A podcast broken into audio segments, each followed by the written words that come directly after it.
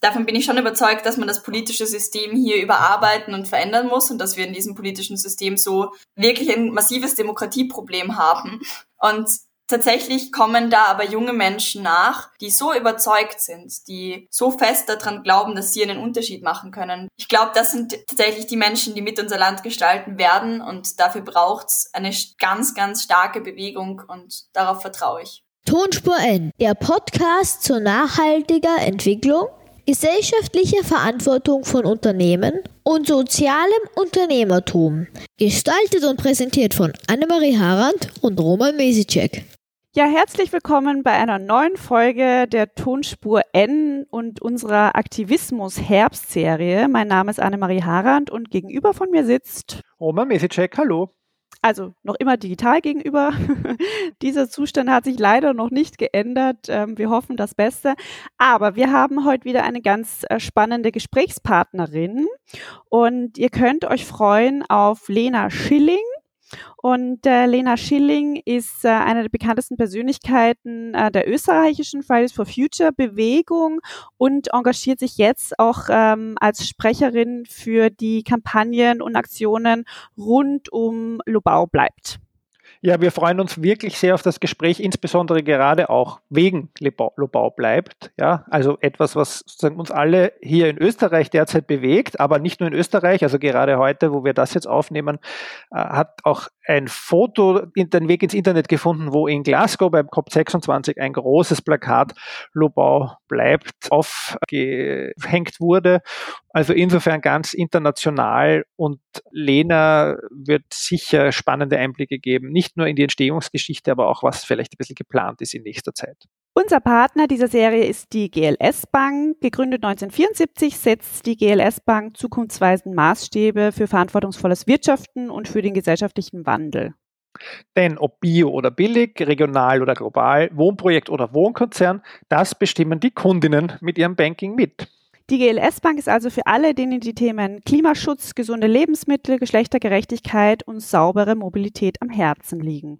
Und alle Infos zur GLS Bank gibt es auf www.gls.de.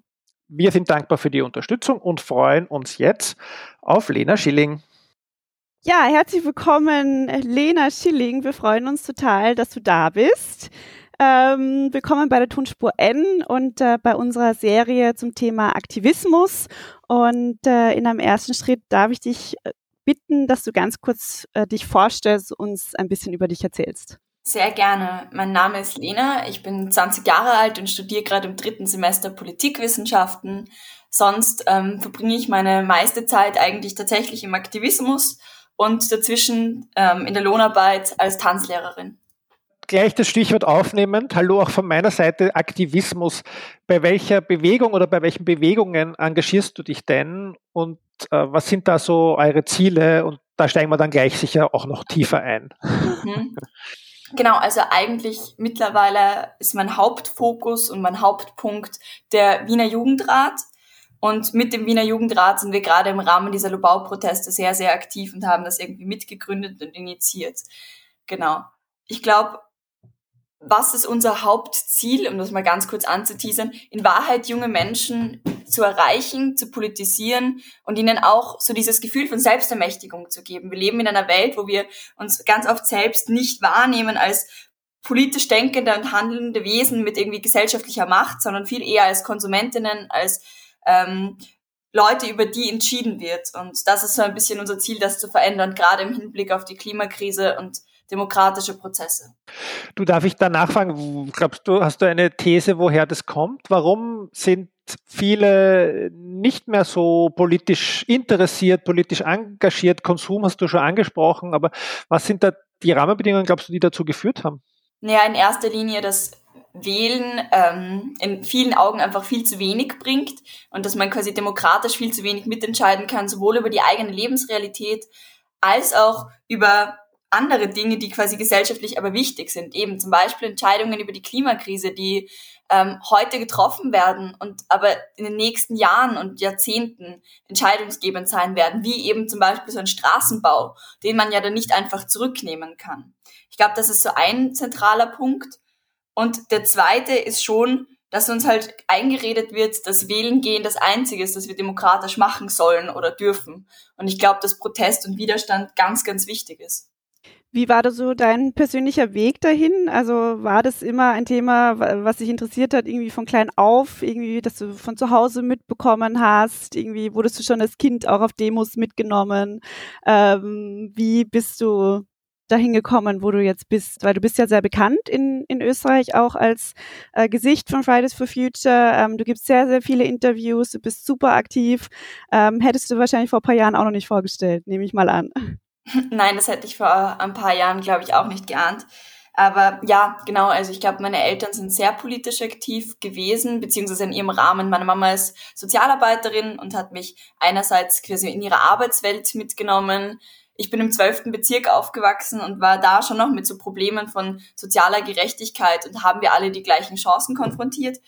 Und dann bin ich ganz früh auf Demos gegangen und mit 15 dann selber aktiv geworden in verschiedenen Organisationen. Bin mit 17 doch 17 zu Fridays for Future gekommen und war dann da eineinhalb Jahre federführend dabei und dann habe ich für mich aber den Entschluss gefasst, ich finde das gut und wichtig und ich glaube, es braucht Proteste und Demonstration, aber es braucht auch einen Ort, wo sich junge Menschen organisieren können, wo sie eine Anlaufstelle haben, wenn gerade keine Demo ist, wo sie auch einfach mal über politische Dinge diskutieren können, wo Meinungsbildung stattfinden kann und sie eben eigenständige Macht auch erarbeiten kämpfen und erkämpfen können. Erzähl ein bisschen über den Jugendrat, also vielleicht äh, über die Gründung, über das, was ihr so tut, über, ja, äh, einfach was euch antreibt, ein bisschen inhaltlich jetzt vielleicht einmal ein bisschen.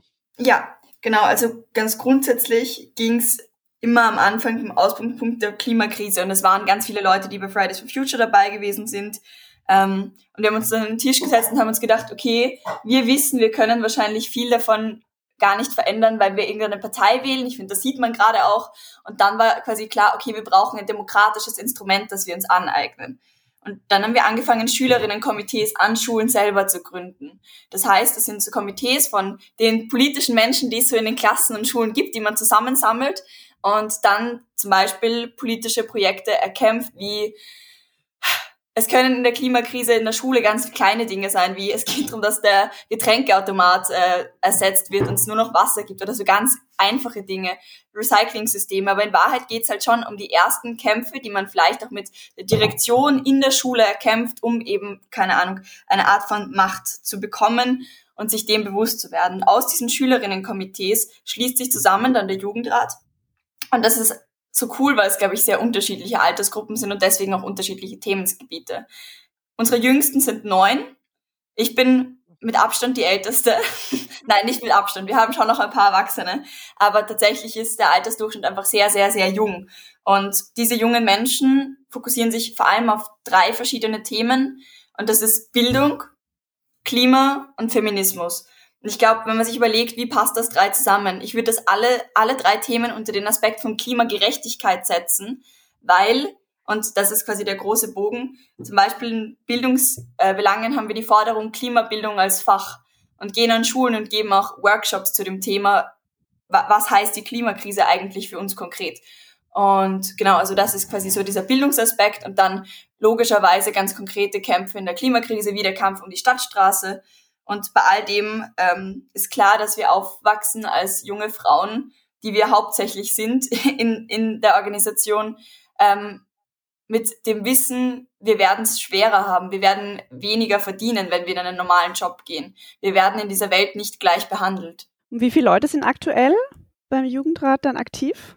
Mm, puh, das ist gar nicht so leicht zu sagen. Ich würde sagen in etwa 50 oder 60, aber das Umfeld ist größer. Also bei Protesten sind wir weit mehr oder bei Events, aber 50, 60 Leute arbeiten quasi in der Organisation mit, würde ich sagen.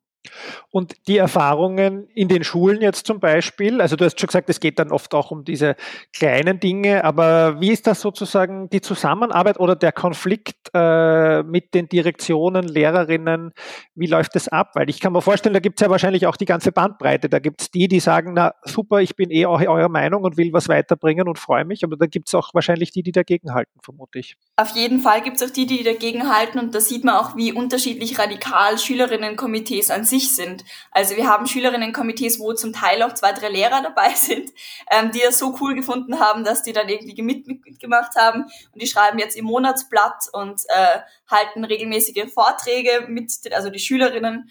Genau. Und dann auf der anderen Seite gibt es aber Schulen, wo das auf viel Ablehnung stoßt, wo man mit der Direktion alleine schon um zum Beispiel einen Raum kämpfen muss, wo man sich treffen darf. Ähm, und da ist tatsächlich oft auch schon so weit gekommen, dass Schülerinnen mit einem Streik gedroht haben. Oder also das, da kommt man schon auch in diese wirkliche politische Praxis. Genau. Gibt es irgendein äh, Erlebnis auch ähm, vielleicht aus den letzten Jahren ähm, deiner Arbeit und ähm, ja deines Engagements, was dir immer im Hinterkopf bleiben wird? Ich glaube, das sind ganz, ganz viele wahrscheinlich, ähm, auch in der Gemeinschaft mit den mit den anderen äh, mit den anderen Leuten, die sich ähm, engagieren. Aber gibt es irgendwas, wo du sagst, das wird dich auch dein Leben lang begleiten, auch als ein Event oder ein Erfolg oder vielleicht auch Misserfolg? Ja, ich glaube, da gibt es zwei verschiedene Punkte, nämlich ich würde gerne eine Erfolgsgeschichte skizzieren und eine, eine, die mir noch immer sehr schwer im Magen liegt oder wo ich noch immer Gänsehaut kriege, nämlich ging es da konkret ähm, um Tina und Sona. Das waren die zwei Schülerinnen, die abgeschoben wurden im Februar, ähm, zu denen auch unsere Schülerinnen Kontakt hatten. Die waren zum Teil an derselben Schule. Und wir sind tatsächlich diese sechs, sieben Stunden vor ähm, dem Personenanhaltezentrum gesessen und wollten das blockieren. Und diese Frustration und diese, diese Erbarmungslosigkeit bis zu einem gewissen Grad war, glaube ich, schon einer der bezeichnendsten Momente, wenn man da eben sieben Stunden in der Kälte sitzt und irgendwie für seine Freundinnen kämpft und dann mit der Polizei, mit Hunden konfrontiert sind. Und das sind ja wirklich ganz, ganz junge Menschen. Ähm, das war, glaube ich, ein sehr prägender Moment, nämlich auch für mich, um zu sehen, wie Leute damit umgehen. Und auf der anderen Seite der Stadtstraße Protest gerade, wo wir quasi wo das erste Mal Baustellen blockiert wurden und der Plan war, das irgendwie einen Tag lang zu machen. Und dann ist man da zwei Monate, fast zwei Monate später noch immer und denkt sich, hm, naja, gut, dann gewinnen wir das halt jetzt. Und ich glaube, mit diesem Gefühl von, das gewinnen wir halt jetzt, bin ich einmal am Sonnenaufgang ähm, bei einer Baustelle gesessen und äh, quasi da war der Bagger und da ist die Sonne aufgegangen und ich habe mir gedacht, nach so einer Nachtwache von zwölf Stunden, wo man irgendwie eh schon müde und durchgefroren ist und da denkt man sich, okay, vielleicht gibt es die konkreten Kämpfe doch, die wir auch in der großen Politik gewinnen können. Zum ersten noch eine Frage und dann kommen wir, glaube ich, immer gleich mal zur Lobau und zur Stadtstraße. Aber die Frage ist ja, Sozialorganisationen, da gibt es dann Supervision ja, für Menschen, die äh, eben schwierig sozusagen in ihrem Alltag oder in ihrem Job vor allem äh, sozusagen solchen Situationen ausgesetzt sind, die auch persönlich belastend sind. Wie geht ihr damit um? Weil ich, wie du gesagt hast, das ist eine Belastung auch für euch. Äh, wie, wie baut ihr euch wieder auf? Wie findet ihr wieder eure Mitte? Hm, ich glaube einerseits, indem man sich auch danach bewusst ist, worum man kämpft. Also die Situation danach war ja, die zwei, beiden Mädels ähm, sind quasi äh, zum Flughafen gebracht worden und wir standen dann da und es hat geschneit und es haben Leute angefangen zu weinen und dann haben wir uns alle bei mir zu Hause nochmal getroffen und haben eine Presseaussendung geschrieben und den ganzen nächsten Tag Pressearbeit gemacht, damit das nicht unentdeckt bleibt, damit das Leute mitkriegen. Und dann verarbeitet man das ein Stück und dann muss es natürlich Gespräche geben und auch externe Moderation, ähm, damit möglichst viel davon aufgearbeitet werden kann. Also Aktivismus bedeutet immer auch Nachbearbeitung, weil wir uns ja auch Gefahr aussetzen, nämlich konkreter. Also gerade wenn sehr junge Menschen ihre ersten Erfahrungen mit Polizeigewalt machen, ähm, ist das was, womit man natürlich umgehen muss. Und dann sozusagen äh, wechseln wir zu dem, äh, zu dem Positiven, die ja noch ongoing sind sozusagen, äh, Erlebnissen. Lobau bleibt. Erzähl uns noch mal ein bisschen über über den Start, wie es losgegangen ist, äh, was tut sich so vor Ort. Ich habe gesehen, also jetzt am Aufrüstungstag, am Wochenende vorher war auch wieder DJ und es war ein bisschen Aktivierung, glaube ich, auch, noch mehr Leute hinzubringen. Ich sehe, es sind Vorträge von Scientists of Future, also es passiert aktuell recht viel. Wie geht's euch so? Vielleicht auch nochmal die Kernanliegen, weil ich glaube, die sind auch nochmal ganz wichtig bei uns hier wir unterstützen das. Also ich finde das ganz super. Ja, ich schaue mir auch immer die Sonnenaufgangsfotos an, allerdings nur auf Twitter. Aber ähm, erzähl mal ein bisschen was drüber. Genau, vielleicht beginne ich eh mit dem Start, mhm. nämlich mit dem Start von dieser ganzen Idee. Also grundsätzlich hieß es ja, dass der Baustart erst ein bisschen später sein wird und es gab Demonstrationen von Fridays for Future dazu, es gab einen Aktionstag von System Change, not Climate Change dazu und dann hieß es plötzlich Anfang August, die Baustellen sind in Betrieb, es wird gebaut. Und ich bin da mit äh, Kolleginnen vom Jugendrat hingefahren, haben uns das angeschaut und es war so, okay, verdammt. Ähm, tatsächlich wird da gerade schon gebaut und ich erkläre gleich nachher, warum das eine Katastrophe ist, dass da gebaut wird. Ähm, genau, und dann war quasi das, die Idee, mal grundsätzlich eine Mahnwache dagegen zu machen und ein Protestcamp aufzubauen. Und normalerweise hat man oder sagt man in aktivistischen Kreisen, man nimmt sich für sowas sechs Monate. Ähm, wir haben uns mal drei Wochen genommen und haben gedacht, das wird schon irgendwie gehen und haben dann drei Wochen lang alle Organisationen zusammengetrommelt, Pläne gemacht, geschaut, dass man das organisatorisch irgendwie hinkriegt. Ähm, dann habe ich das angemeldet bei der Polizei und dann stand dieses Camp da plötzlich. Und wir hatten so, oder ich hatte so dieses Gefühl von, es wird alles schief gehen. Wir hatten noch keinen Wasseranschluss, keinen Stromanschluss. Das war irgendwie echt äh, sehr chaotisch. Und dann merkt man aber, da sind so viele Menschen, die zusammen an einem Strang ziehen und dann funktioniert es ja doch. Also ich glaube, das ist so eine der schönsten Erfahrungen, die ich auch gleich mal am Anfang gemacht habe, dass wenn Leute von was überzeugt sind und das viele sind, dann kann man in sehr, sehr kurzer Zeit sehr, sehr viel aufbauen. Genau. Und dann am 30. August, also wirklich Ende August, drei Tage nach dem Camp quasi, nachdem dieses Camp eine Woche lang angemeldet war, haben Aktivistinnen ähm, um fünf in der Früh die Hirstettner Straße, bei der Hirstettner Straße eine Baustelle blockiert, beziehungsweise eigentlich gleich zwei Baustellen. Ähm, genau, und dann ist das passiert und dann ist drei Stunden später die Vega angerückt und es hat nach Räumung ausgeschaut und alle haben sich bereit gemacht. Und dann kam von der ASFINAG, nein, wir räumen nicht dann sitzt man da und das war irgendwie so die Situation. Also ich habe an dem Tag auch Pressearbeit gemacht und alle haben uns gefragt, wie es jetzt weitergeht. das war so die Frage, wie geht es denn jetzt weiter? Das wissen wir doch auch nicht. Und dann gab es ein großes Plenum von den Aktivistinnen und es ist sich dafür entschieden worden, dort zu bleiben. Und das war schon Wahnsinn, weil nicht klar war, wie viele Ressourcen man hat. Man muss sich ja vorstellen, man braucht ein paar hundert Leute, die bereit sind, ihr Leben aufzugeben und da jetzt quasi hinzuziehen. Ähm, es müssen nicht alle ihr Leben aufgeben, aber in manchen Grundzügen natürlich. Ja, und dann ist eine Woche später auch noch die Baustelle bei der Hausfeldstraße besetzt worden. ähm, und da war auch das, der Glaube der Aktivistinnen ganz fest, das wird geräumt, am Tag selber noch. Wir hatten Fernsehteams dort, wir waren bereit für die Räumung, aber es wurde nicht geräumt. Jetzt sind drei Baustellen besetzt. Ähm, und das Camp steht noch immer. Wir sind fast, ja, ziemlich genau zwei Monate später. Und die Baustellen werden gerade winterfest gemacht. Also es schaut nicht nach einem Abbruch aus, sondern eher nach einem, man kämpft den Winter weiter und zeigt, wie vehement man dahinter steht. Und vielleicht jetzt gleich zu dem, warum machen wir das überhaupt oder warum passiert das?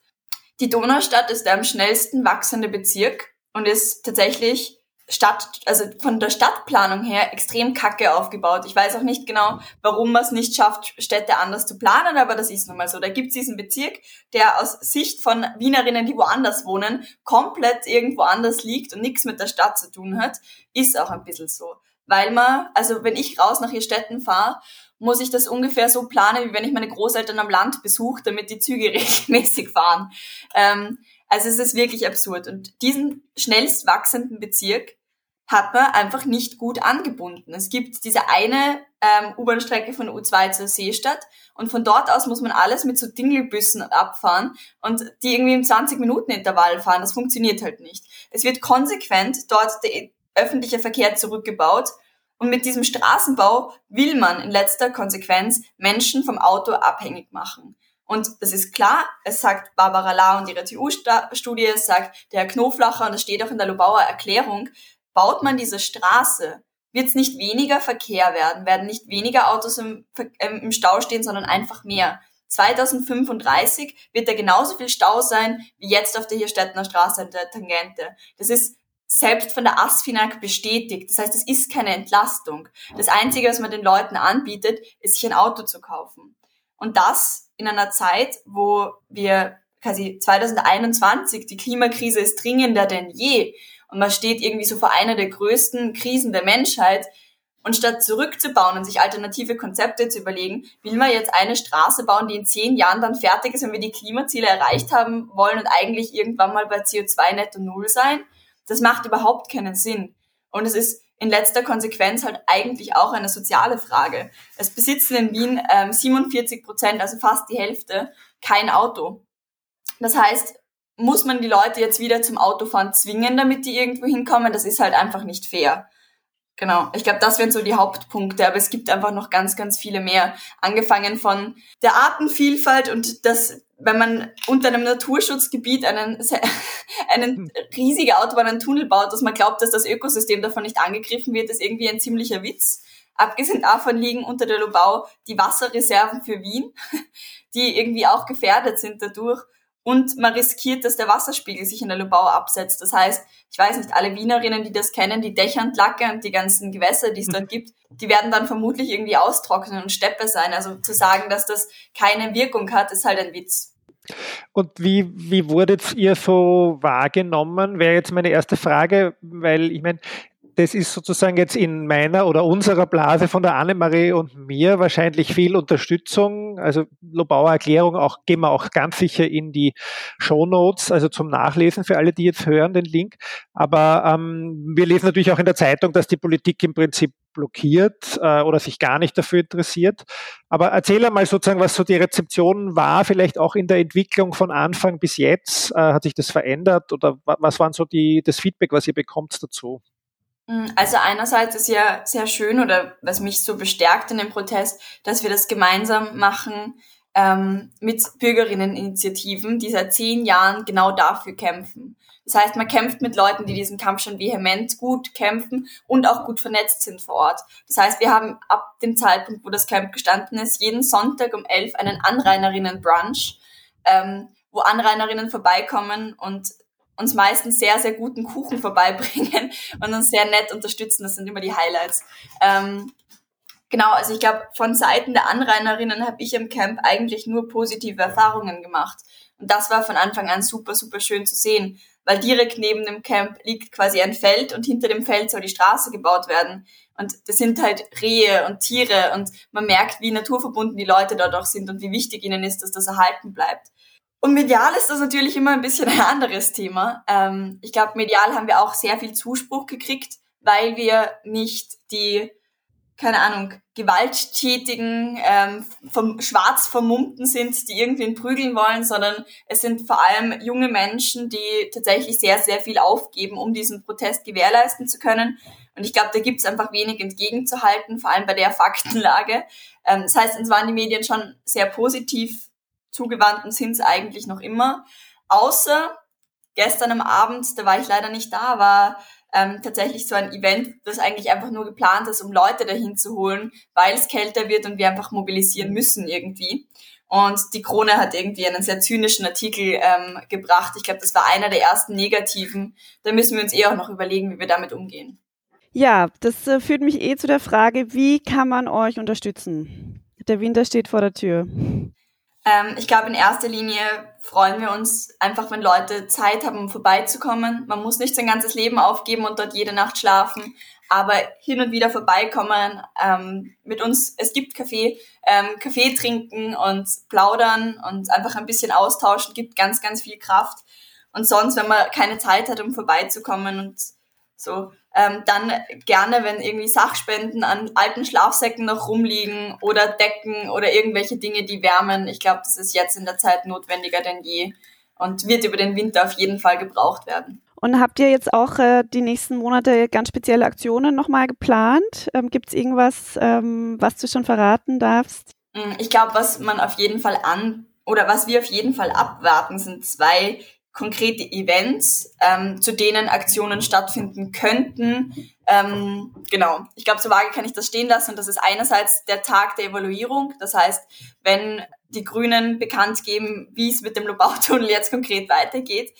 Und der SPÖ-Parteitag, der auch ansteht, ähm, wo auch von Jugendorganisationen eingebracht wird, dass sie gegen den Lobautunnel sind und die Stadtstraße.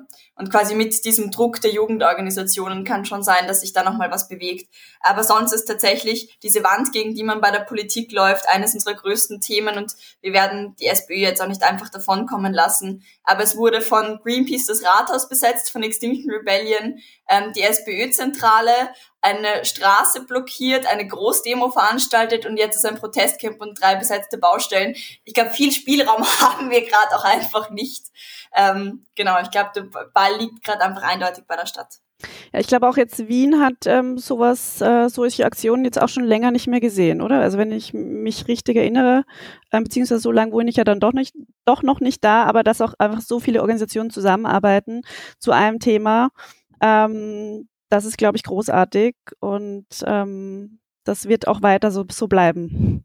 Das wird auf jeden Fall weiter so bleiben und ich glaube, das, was wir auf jeden Fall auch langfristig geschafft haben, ist, dass die Klimabewegung ganz anders vernetzt ist und ein anderes Selbstvertrauen hat. Eben, es sind das erste Mal, sitzen wirklich alle an einem Tisch und arbeiten zusammen, ganz unabhängig von sonstigen Einstellungen. Und dass man diese Differenzen überbrücken kann für ein höheres Ziel, finde ich sehr, sehr stark. Und eben, ich macht mir auch Mut für zukünftige Proteste, dass wir da einen Schritt weitergehen und eben auch Fridays bei zivilen Ungehorsamsaktionen dabei ist und Co. Wie siehst du so deine Zukunft, jetzt wieder mal da darauf zu schauen? Also ich meine, natürlich, du bist jetzt noch jung und man muss jetzt nicht fertig durchplanen, aber weil Aktivismus ist wahrscheinlich äh, keine Lebensaufgabe, aber siehst du dich auch sozusagen in der Politik vielleicht oder äh, in anderen Rollen und von der Seite mal zu gestalten oder, oder ist es genau das? Für mich ist es die nächsten Jahre sicher noch außerparlamentarische Opposition mhm. ähm, und Bewegungsarbeit, junge Menschen aufbauen. Ich glaube, mein großes Problem mit der Parteipolitik ist, dass ich äh, ja nicht glaube, dass alle Leute, die da reingehen, grundsätzlich korrupt sind oder korrumpieren. Ich glaube, dass da ganz viele schlaue Menschen reingehen, die wirklich Ideale haben, aber gerade die letzten Jahre und die Grünen lassen mich schon sehr daran zweifeln, dass man seinen Idealen treu bleiben kann oder daran weiterarbeiten kann und in die Politik gehen. Und das möchte ich nie. Ich werde nie irgendwie stimmen, ähm, wie ich nicht überzeugt bin. Und genau, also ich glaube, das kann ich versichern, solange ich nicht das Selbstbewusstsein habe, dass es da eine Partei gibt oder dass es da, ähm, genau, doch, dass es da eine Partei gibt, in der ich ganz genau für die Dinge kämpfen kann, für die ich glaube, kämpfen zu müssen, ähm, wird das sehr schwer möglich sein. Also ich kann das wirklich gut nachvollziehen wir haben ja jetzt keine Folge im Podcast gemacht über äh, sozusagen die politischen Entwicklungen auch äh, unter Schwarz oder Türkis-Grün, aber ich glaube, die Realpolitik, die wir jetzt gerade in Österreich sehen, da ist ganz viel von dem verloren gegangen. Also ich sage jetzt nur ökosoziale Steuerreform, was sozusagen viele Menschen, und da würde ich mich auch dazu zählen, seit die letzten, wann ich angefangen habe in meinem Studium, 30 Jahre, äh, gehofft haben darauf. Ja, also äh, ich meine, das ist ich für mich ist eher schön, aber es ist halt tragisch zu sehen, dass das sozusagen bei den Jungen genau die gleichen Emotionen auslöst, weil das hat schon bei mir sehr viele Emotionen ausgelöst, sage ich. Und jetzt bin ich schon wieder ruhig da mit meinem persönlichen Psychohygiene im Podcast, weil ich glaube, da bin ich auch extrem dankbar. Also wir haben es auch gerade so angekündigt, nochmal die Serie, äh, dass sozusagen so viel passiert und ähm, das ja auch etwas bewirkt, wie man sieht an vielen Enden. Und ich glaube, also vielleicht um euch da Hoffnung zu geben, ich habe ganz oft das Gefühl, und davon bin ich schon überzeugt, dass man das politische System hier überarbeiten und verändern muss und dass wir in diesem politischen System so wirklich ein massives Demokratieproblem haben. Und tatsächlich kommen da aber junge Menschen nach, die so überzeugt sind, die so fest daran glauben, dass sie einen Unterschied machen können, dass es was mir immer so viel Mut gibt, wenn ich sehe, dass die mich jetzt schon beginnen zu übersegeln mit 14. Ähm, ich glaube, das sind tatsächlich die Menschen, die mit unser Land gestalten werden und dafür braucht's eine ganz, ganz starke Bewegung und darauf vertraue ich. Dankeschön. Vielen Dank für das Gespräch. Ähm, ja, wir wünschen euch alles Gute. Wir werden äh, unseres tun, um euch zu unterstützen und wir schauen alle oder müssen alle in die gleiche Richtung schauen. Ja, Richtung Lebau schauen wir natürlich. Genau. Und danke für das Engagement. Und schwingen uns aufs Fahrrad. Äh, wir nehmen jetzt einen Tag vom Nationalfeiertag gerade auf, also ist morgen werde ich wahrscheinlich das machen. Aber wir haben auch schon nachgeschaut äh, bei, der, bei der Radplanung. Das ist ja auch eine Exkursion, wie du richtig gesagt hast. Es fehlt jegliches äh, öffentliches Verkehrsmittel da draußen, mit dem man es gut erreichen kann. Ja. ja? Also alle, alle raus und äh, unterstützen. Danke, Lena, fürs Gespräch. Sehr, sehr gerne. Vielen Dank für die Einladung. Das war wieder eine Folge unseres Podcasts Tonspur N. Alle bisherigen Folgen zum Nachhören findet ihr auf unserer Webseite www.tonspur-n.eu oder auf der Plattform Soundcloud. Abonnieren könnt ihr den Podcast zum Beispiel mit Apple Podcasts. Wir freuen uns dort auch über positive Bewertungen und Kommentare. Bei Feedback, Fragen oder Vorschlägen bitte schreibt uns per E-Mail an podcast.tonspur-n.eu und folgen könnt ihr uns wie immer auf unseren Social Media Kanälen Twitter Tonspur N, Instagram Tonspur N, wo wir auch ähm, ganz spannende Fotos auch haben von der Lena und von Aktionen von Lobau bleibt, sowie unserer Facebook-Seite Tonspur N. Annemarie Harand ist Co-Gründerin und Geschäftsführerin der Erdbeerwoche. Ihr erreicht sie auf Twitter unter Annemarie Harand. Und Roman Mesicek ist Professor an der EMC Fachhochschule Krems und Partner des Magazins Enorm und auf Twitter, wie ihr hoffentlich schon alle wisst, unter Roman Mesicek erreichbar. Bis zum nächsten Mal. Tschüss.